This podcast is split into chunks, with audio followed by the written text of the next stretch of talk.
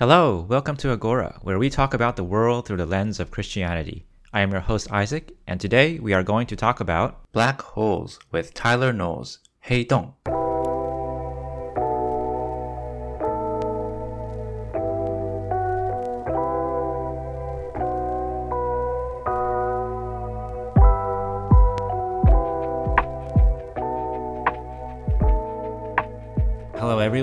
大家好. We are uh, here with Tyler Knowles, who is a friend of mine and a student at Westminster, uh, where I am currently studying. So I've invited him to talk about something that he uh, likes very much, that is close to his heart, and also uh, that is uh, related to the Christian faith in in some way that uh, that he he wishes to talk about.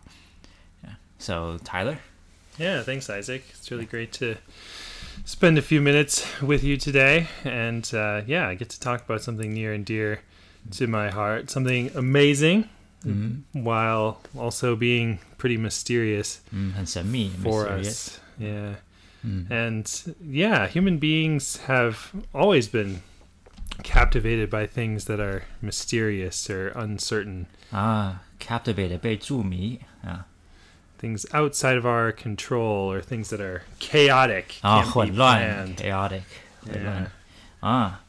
So in ancient times, of course, there were much there was much more that seemed to be chaotic or uncertain. Just oh, how how was it that the sun rose? Where does rain actually come from? Mm-hmm. Uh, just what are those big monsters in the sea that uh, all the ah. tales uh, are told about? Moby Dick, right? Yeah And we have answers to those questions today. Those things are pretty well understood. But there's, of course, much in the universe that we still don't really understand very Ah. well. And one of those things is black holes. And so that's what Oh. I'll. black holes 黑洞 That's black what, holes That's what I'll spend a little time speaking about today. interesting So, just for a little personal background, in a former life, and by that I mean almost 10 years ago, I was studying under a computational astrophysicist. astrophysicist 呃天文学家天文物理学家 Yeah, so f- just a fancy way of saying that my research advisor at the time specialized in speeding up computer programs for scientific applications. And the application I worked on specifically was colliding black holes. colliding black holes so is that like the what NASA has been talking about lately or some experimenters have been talking about Yes, it's recently been with the It's those uh, been about a decade now again. When I mm-hmm. first came on the project in 2016, mm-hmm. the first positive detections of black hole collisions had been made just right around that time. Mm. And Wow. yeah, there's been some exciting things since then. I think one of the probably the most exciting was the colliding neutron stars, actually. Which Oh, I colliding neutron on stars. directly. But those are a little bit more interesting because we know more about the neutron stars already. So Probably we can see study a them, little better. Because we can see them, we can we see have them? a better understanding of exactly how the physics works when it comes to a neutron star. The black hole is, as of yet, pretty much completely mysterious. Ah don't know what the makeup of a black hole is. What is it really? What's what's really in there? We don't know. are neutron stars like kind of did are they on their way to becoming a black hole or did they ever become a black hole Neutron stars would only become a black hole if they got sucked into a black hole. So Okay. a neutron star is a dead star, so it's nothing's really going to happen to it unless mm. acted upon by something else. A black mm. hole is also a dead star, um, just a much bigger dead star. Oh, so small scary. stars um, can become neutron star, or yeah, small stars can become neutron stars when they die. The larger stars will become the black holes. 啊、t h e r e you have it 啊、neutron star 就是中子星，嗯，那时候啊，他们就是比较呃比较有被研究过的啊、大家比较看得到的，所以是也可以有有研究过的。OK，um, so what what what can you talk? Uh, how how can you introduce these black holes to us? Sure. We, if we jump back well over a hundred years, a couple hundred years at this point, actually, you probably have heard at some point, no matter whether you've studied science a lot or a little, that Newton discovered gravity when he was sitting under an apple tree and the apple fell and hit him Ah, on the head. No doubt an apocryphal story. Most Uh, likely not true, but 译文蝶蝶文轶事啊。 a story that we nonetheless tend to tell ourselves Mm. regularly and makes for makes for a fun bit I always of, believed in that. of fictitious history. I don't think it's true. Maybe Ah. maybe it's true. Ah, um, but I, I don't think so. Um, and so, even even still, we take gravity for granted. Humanity seems to have always taken gravity for granted. But if you stop and think for a moment, you'll realize just how bizarre it is that everything is Bizarre. just pulled down to the earth. There's there's no ah. this in the normal course of things there's no reason for everything to be pulled towards the Ah. earth um, the desks we're in the chairs pencils if you know if we had a pet dog ourselves everything's being pulled down towards Oh, the center of the earth We're so used to it that we don't. we're so used to it Don't Yeah. even question it. It's like a fact of life. right but even though we can stand up right we're not Yeah. stuck permanently in one place Mhm. on the surface of the earth even though we can jump of course even ride in Mhm. airplanes eventually we keep coming back down to earth and this happens pretty much the same no matter where we are on earth Mhm. now of course we can escape the earth's gravity we can get in a rocket ship and fly high enough that uh, we're free Yeah, to float around as they or- say in yeah. space right yeah Uh, in, oh yeah, satellites. in, free fall right yeah. um, but even the moon, which is pretty big, at least in comparison to humans, is trapped by the Earth's gravity. And, and when the Earth and the moon together are trapped by the sun's gravity, so hmm it is a pretty interesting and yeah, when we stop to think, perhaps bizarre. Everything's thing. trapped together. Everything. Everything is, is together. yeah, everything Yeah. is is trapped together, and that's more or less what Newton told us when he described gravity. Gravity is a Mhm. force that attracts any two objects together, Mhm. any objects with with mass. Yep. For those of you who um, have studied a little physics, so even the two of us around the microphone right now do have a gravitational attraction uh, Ah. between us. It's just so small that neither one of us can feel it. We're both feeling the pull of Earth's gravity because Earth's gravity is so much stronger than the gravity that either one of us have. Mhm. Um, 地心引力、万有引力啊。 yeah, and so it's just always kind of pulling us down, even if you, even if we can't really feel it. We stand up without thinking about the fact that we're kind of disrupting Yeah. gravity and going against it. Just too used to it. Yeah. Um, and so when Newton described gravity as a force pulling two things together, that was very good for physics students and engineers for the most part. Um, helps us describe how the planets move around the sun, those types of Mhm. things. But it's not really the whole story because Huh. Newton told us that gravity pulls things together. He didn't tell us how they're actually being pulled Ah, together. the why and how. Yeah, what Hmm. is it that's actually pulling these objects together? Because we have Mm-hmm. an intuitive notion of a force. Mm-hmm. When we're sitting in our cars, our seatbelts, of course, are strapped around us, and so literally wrap, being wrapped around us are keeping us inside the car as we drive around. Pretty tangible. Right, and if we're in our socks, we can slide across our slippery kitchen floors, and we know that there's Mm, friction between our socks and Yeah. the floors. Of course, if you miscalculate, you'll smash into the refrigerator. That's Ah, the force of That's no you hitting hitting the refrigerator. That that might happen if we're if we're not and we careful. get an equal reaction.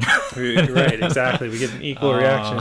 Uh, but gravity's not a force like any of those things. Huh. There's, you know, there's no seatbelt keeping the moon attached to the Earth. There's right. no uh, friction between the Earth and the moon per se. Uh, Earth and the moon aren't even a- attracted magnetically. When you Hmm. smash into your fridge, maybe you knock off one of the one Ah, of the, magnets, right? But the there- fridge. there's yeah, there's not a, a magnetic force Ah. there. So there's something unseen, unfelt going on, um, but that can act at very, very long distances, right? It takes light something like Mhm. five and a half hours to travel from the sun to Pluto, and Pluto is still no Oh, matter to wh- Pluto. Yeah. no matter whether you consider Pluto a planet or not, it's still trapped by the sun's gravity without That's true. a doubt. So something invisible is acting at very long distances. And light also, or or gravity also like travels to Earth in like what? I heard it was like eight minutes or ten minutes, or some. You mean for uh, light traveling from the sun to Earth? Yeah, or, or like gravity, the gravitational. Oh yeah. So Yeah, yeah. yes, even so, gravity, in a in some sense, I can touch on this a little bit later. Travels at the speed of light. So it Mhm. would take about this. If the sun suddenly went dark, not Oh, only yeah. would we not know because the light for eight minutes, uh, but the Earth would keep traveling its happy trajectory Ah. for those eight minutes, and then after that would There you uh, have it, folks. would fly Gravity off. is not an instant. It's not instant, right? Wow. Uh, and Newton certainly didn't tell us that either. Everything that he had Was written pretty down was not time dependent. Yeah, ah time dependence. Oh, that's Um, another. so there actually, yeah, there actually is some Yeah. some time dependence. But all of that information had to wait until Einstein, almost 200 years after Newton, when Einstein finally was able to tell us what gravity actually is. Mhm. And what he said was, and don't get scared when I say this, but what he Mm. said was that gravity is the curvature of space time. Oh, the curvature 曲曲率曲度 the curvature of space time 是时空时空的曲率 What is the curvature of space time? Yeah. What is curvature? What is space time? Those are great questions. Wow, So- getting so esoteric. Yeah, What when I was even mean? the best the best illustration that I think I can try to describe Mhm. um, without drawing a picture is when I was a kid and so sometimes today when you walk into Walmart All right, Walmart. you, uh, when you're checking out the cashier will ask you if you want to round up to donate to Ah. one of the local children's hospitals 沃尔玛就是个便利商店，像我们的 Seven Eleven 或是那个 Family Mart。Yeah. yeah uh, so when I was young before Walmart came to our town we had Kmart Ah, It's Kmart. another big store these similar marts, to Walmart. And sadly, I think they're mostly being pushed out now by Walmart. But Oh no. um, but in any case, instead of the cashier asking you if you wanted to round up to donate, uh, there would just be a big bin sitting close inside the door, and basically there was a huge funnel on top of this bin, and there was a little slot on the edge of the funnel so that you could put your coins in there. You could put your quarter in there, and the quarter would roll on its edge all around this funnel and keep Ah. rolling, rolling, getting further in, further down, So it's faster, a funnel, faster a 漏斗，Yeah，漏 until 斗 the，coin just fell into the bin. Ah. Yeah. 一米就绕着这个漏斗，然后就这样慢慢的掉落到这个洞里面。啊 Yeah. 啊 And so this that's is fun. Yeah. that's actually a good illustration of gravity. Hmm. So what's happening is the sun is sitting out in space Mhm. and it's warping space around it. Now we tend to I should say Hmm. s- when I say space time, when we say space we think out there, empty, cold space. 嗯，空荡荡的 space. Yeah. It is cold and fairly empty. 啊 But space itself is actually a thing. I said before that we don't think about gravity as kind of pulling us down like a heavy Huh. blanket, but empty, what we call empty space, is itself kind of like a, a fabric, not a Huh. blanket you would lay on your bed, but kind of a blanket that maybe fills up your whole room. You can still ah. move through it. You can push it out of the way. You can twist it and. So it's like an entity. It. It's like a. it isn't. It is actually an entity. Huh, an entity of itself, huh? And you so anything with mass will bend the space around you. You can imagine.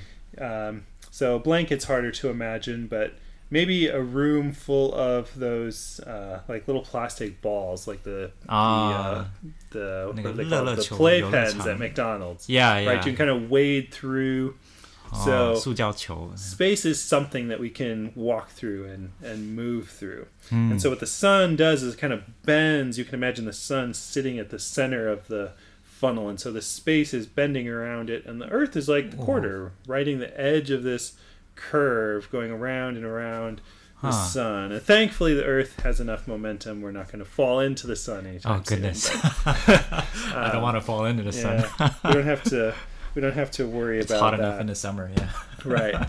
Um, another illustration that's good is imagine yourself standing in the middle of a trampoline. The fabric of the trampoline is Ah. now sort of bending toward you. So I could put a quarter on the edge of the trampoline, it would go around the edge and eventually fall into you because the fabric is Yeah. warped 这种 toward 弹 you. 跳板、弹跳板或弹跳网，就是中间有个 trampoline，就是那个弹跳板。Yeah. So the moon is riding around the Earth's Hmm. dimple. The Earth is riding around the sun's dimple. I'll s- probably say dimple now instead of 嗯 funnel. ，dimple 酒窝，yeah，脸上的酒窝，dimple。 Yeah. And basically, the bigger something is, the bigger dimple it's going to make in 啊 space. Um, Ah. For those of you who have studied this, you've probably heard something that we say often matter tells space how to curve, space tells matter how to move. So, without the Oh, sun wow. sitting in it, the s- space is just sitting there doing nothing. You put the sun in, all of a sudden the space begins to bend and curve toward the sun. Could Um, could but you then, say that again? Or- yeah, matter tells space how to curve, matter tells space how to curve. and space tells matter how to move. Ah, space tells matter. so the sun is bending the space around it, and the Earth gets to ride on that that curved space. And of course, Wow. both things are going on at once because the moon is traveling around the curvature caused by the Earth. Mhm. Both of them riding around on the curvature caused by Mm-hmm. the sun. And so that's that's the equation that Einstein wrote down for us. If you ever actually see it written down, it looks very simple. There's one term on one side, and then on the other Yeah. side is another term with just a couple of constants, Ah, uh, 8 oh, pi g, things things like that. Um, Heard they're kind of like complicated things called tensors. yeah, they are complicated things called tensors. So it looks simple, Yeah. um, but depending on how many um, mm-hmm. dimensions you want to put in there. You're actually working with like 16 equations. Oh, six. Okay. Oh, wow. Okay. Yeah. 16 four, equations. Yeah. Four. It's four by four. Though there's four dimensions. Yeah. Usually, when we think of space, the three spatial dimensions we're used to front mm-hmm. and back, left to right, up and down. Uh, yeah. Uh, but then the time dimension. A time dimension. So now, now wow, there's time. 40 space time there. yeah. Right. Yep. Zhang Liang tensor. Zhang Liang tensor. So each of those um, tensors are going to be four by four tensors, sixteen entries. 哇，那 Yeah. 四四乘以四的这种张量，所以里面有十六项。Yeah. Oh. Yeah, and so one side of that is telling you what is the shape of the space-time, how is Mm. it curved, and the Mm. other side is describing then how matter and energy are distributed in that space-time. So those two things are affected by Yeah. Wow. one another. And so that's that's all fine and good, uh, but we said we were going to talk about yeah we said we were going to talk about black holes. So yeah. Let's come back to the um, black holes. what is what does this really have to do with black holes? Well, you've probably heard that black holes suck everything in and nothing can escape. That's another way of saying that black holes have just a lot of gravity. They make very Mm. big dimples in space time. So we've already said, despite the fact that for most of our lives we're trapped here walking on the face of the earth, we could get in a space shuttle and fly far enough away that Earth's gravity wouldn't affect us. hmm That's not an option in a black hole. Anything that gets close enough to the black hole can never go back out. If you and Ah. I wanted to travel close to one, we could never escape. Light even actually gets trapped Yeah. by a black hole, And that's why they're can't escape. Black. And that's that's why the That's black, why they're black. right? We see things because light is reflecting off of all of those objects into our Ah. eyes. And if light's getting sucked into the black hole, then no light is No light bouncing off of it, being radiated out of it. Ah. Right. Um, so the best we can do is just kind of look around it, so to speak, which is interesting in and of itself. Hmm. I wasn't part of this work, but of course, a couple of years ago, there was finally a good picture of a black hole. Oh, yeah. a lot of One of the um, telescopes, telescopes. together, putting They pieced the together all the images. Yeah. Yeah. That was incredible. It was incredible, um, in part because it was so similar to what we expected. Oh yeah, Um, the predictions. Which is always, yeah, which is always amazing. We have, as much as we don't understand about black holes and gravity, we do actually have a pretty good grasp from Mm. From our own experience here on Earth, we can tell pretty well what's going on way out there in space, which is amazing in and of itself. That's true. Um, yeah, so black holes are, we already said dead stars, and I'm not much of a stellar astronomer, so I don't um, stellar, I don't yeah. quite remember all the mechanics of stars when they, when they die. Yeah. Um, so multiple multiple meanings of stellar there, but um, We have it in Chinese too. 那个 Yeah. 明星系系 but uh, we know so we know that uh, planets orbit stars. Um, some planets orbit one another really closely. So Mhm. I always said if Pluto did get put back on the planetary list, we'd have to include her sister because Pluto and Pluto has a sister. Charon. Yeah, they're both about the same size. Actually orbit Huh. one another, and both of them together are orbiting the Are they like what they orbiting the call like twin? Is that twin star or something or twin something? Something like I don't I don't yeah Not sure.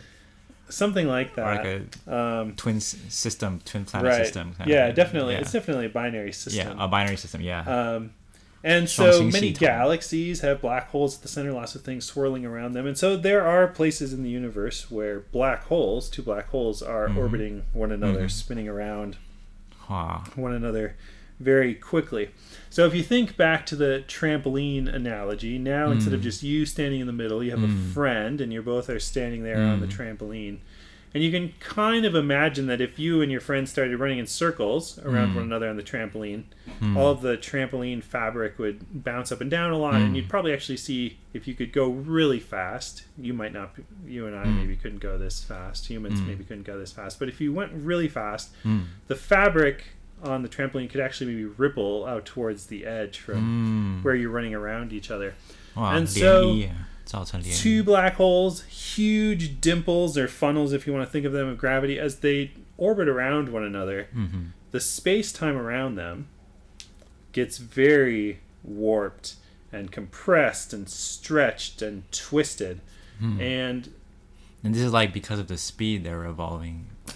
yeah, so I mean, Ah, even if they're moving relatively slow, there'd still be some amount of ah, okay. of waves, Maybe uh, not or as ripples big. from them, but certainly not as big. Certainly Yeah. not big enough that we To could detect. detect them. yeah，没办法侦测到， Uh, 太小了。 Yeah, but in the last seconds before two black holes collide, 嗯 they're going around each each other pretty quickly. 嗯 Um, 嗯 um, in fact, faster relatively close to the speed of light in comparison to human terms. They're not quite at. the Oh of wow, light, they can reach that fast. They're very fast. Like yeah. like what, ninety percent?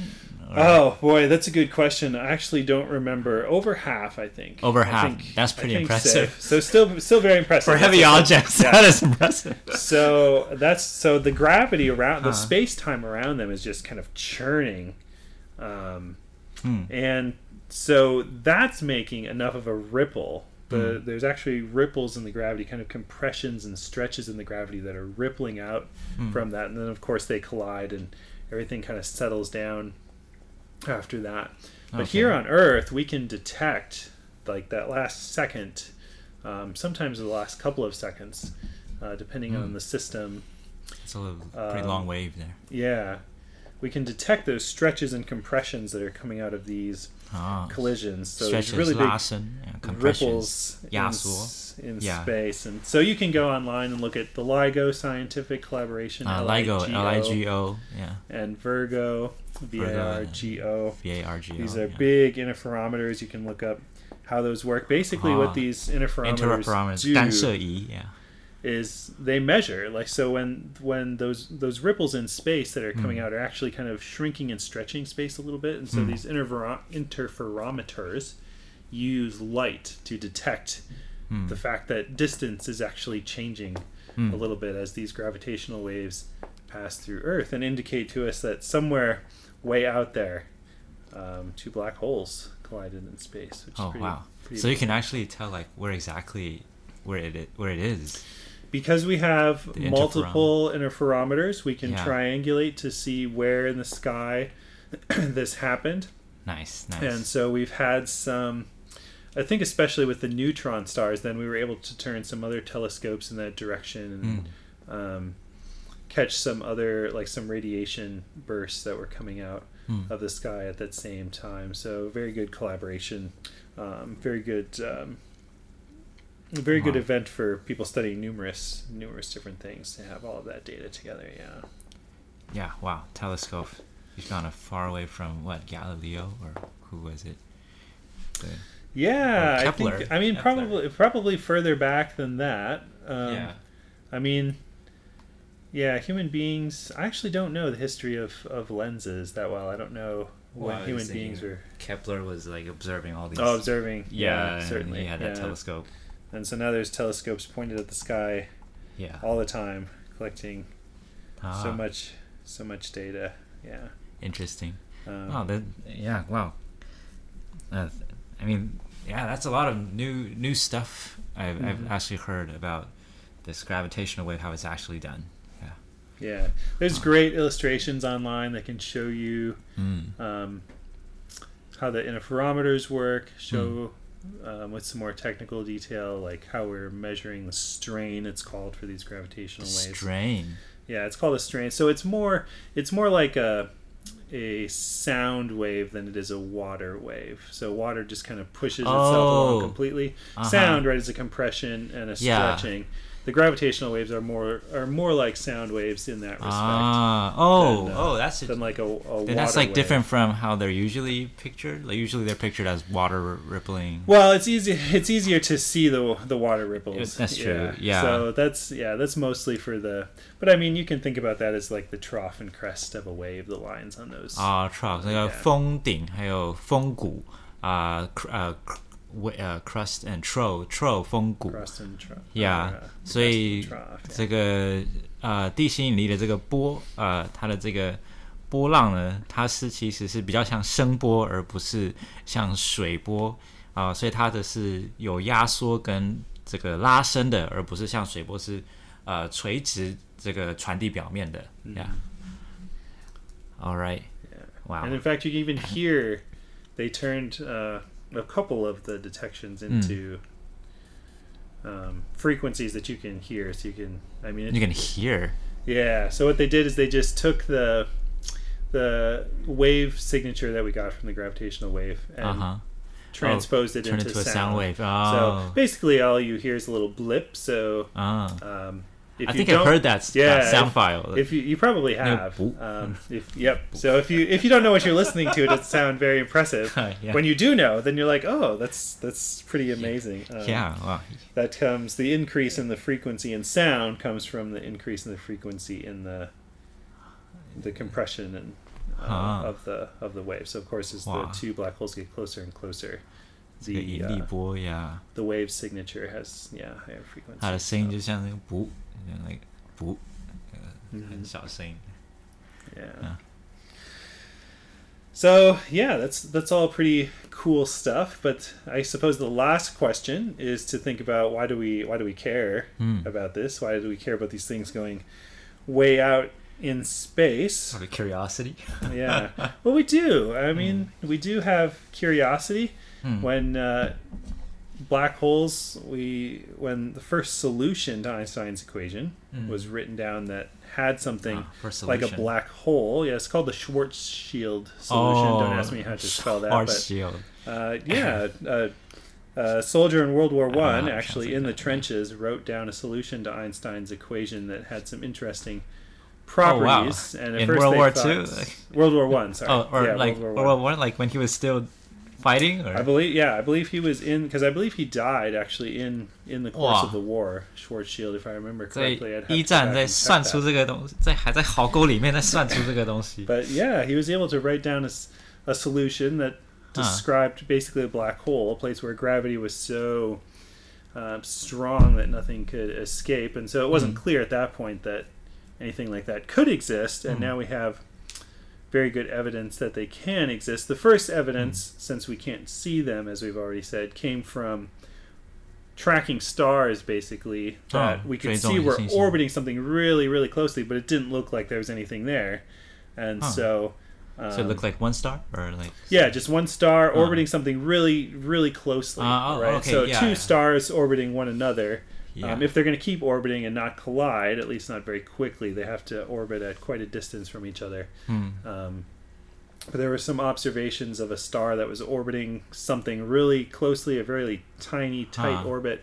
Um, and it didn't add up. Like and didn't add up, right? Star there was, yeah, there wasn't another star. one star, star that we absolutely could wouldn't see. add up. Yeah. Yep. That's two right. stars, probably the speed or something, or Yeah, the centrifugal force. Yeah, so there's a lot. Yeah, there's a lot of different Yeah. things we can measure Huh. Measure there. So Hmm. now we have good evidence uh, for black holes. We have good evidence that they Mm-hmm. collide. Um, but yeah, why should why should we be curious about this? It just seems cool. yeah. Um, and of course, there's practical implications. This technology we use for the interferometers could potentially be used in a number of other applications. Mm. Um, medicine and communication are always the two that are kind of at the forefront, mm-hmm. vying for everyone's attention. Um, but no matter where our interest in these things comes from, it should be said that really the Christian worldview is the only one that gives us a, a good motivation for this. Mm, and mm. quite simply, that's because there was a creator who mm. not only created all of these amazing things yeah. that remain mysterious to us, um, but created them basically for us to find out. There's a verse in Proverbs that says something very similar to it's the glory of God to hide things, but the glory of kings, probably take that as humanity in general, mm-hmm. it's the glory of of men to seek out those things, discover 啊 those things. And in doing so, of course, we are to discover like this. yeah, we in doing so we They- learn things Hmm. um, about our creator. So That's a good. That's could you say that uh, again or uh, that that verse? Um, Yeah, it's the glory. I think it's in Proverbs 22. I'd have to double check. It's the Yeah, glory of. God to conceal a matter, but the glory of kings to seek it out. I think that's the language that the ESV uh, uses. And so God not only created those things, but created humans to discover those things, mm, and did so in a way that we're reminded that there are things way beyond our control. Black holes, for instance, but are these are things that are still well within his control, and Hmm. um, so we can be reminded of those things. We're driven by this curiosity he's given us to find out about all of these things. Um, well, I couldn't find it. Yeah. Oh well. okay, I, Yeah, trying to yeah, find we'll the verse. see. We'll see if we can find it. Yeah. Um, yeah, and it's given us not only eyes to see the stars at night and be amazed, uh, but Mm. even has given us math to be able to write down Ah, equations to like determine. our rationality or, or yeah, even our, our rationality, Rationality. itself. Right? There's no yeah. there's no inherent reason why the same kind of concepts that we use to count have in our eggs heads, at yeah. breakfast uh, could Should describe to how these, yeah. planets move around the sun, how black holes move around. I've always been like thinking about like this this question. Like the more Mm. we study like mathematics and Mm. like or any and uh, and then in the fields in physics, like we would think of usually we think of these two like as very similar fields because they're like Mhm. STEM fields. Right. But actually, I think the ancient people, ancient people, they actually thought these two were like like antagonists to each other. Like yeah, sometimes math is like pure rationality, Right. physics is like like sometimes it fits, but then it's kind of like nature. Yeah, the ancient draw to math was in part that it seemed very, Hmm. uh, very separate from from Hmm. life. There are things you could do with numbers. There's a branch of math called Hmm. number theory Number theory, That, 数论. yeah, that the Hmm. ancient people did a lot of work with, some of which Hmm. we still use, and seemed for much of history to just be an abstract thing. We just these are Ah. questions we wonder about numbers, and we have different ways of finding them out. But number theory is essential now for cryptology. Um, 啊，密码学 yeah, so cryptology. security things. So and what's so, uh what's like num what's number theory like? Could you just briefly describe? Ooh, what is number theory like? Number theory mostly has to way do to briefly with describe it, yeah. properties of integers. Integers, so okay. Which integers are divisible by one another? How can we know that? Uh, um, okay and particularly things like solutions to equations, integer solutions to equations. Oh, so okay. in algebra, we're used to writing down an equation, and we don't care if the answer is a half or a uh-huh. third or um, yeah. or an irrational number. Um, but the ancient people kind of almost re- in some senses kind of revered the integers and so we're more interested in mm.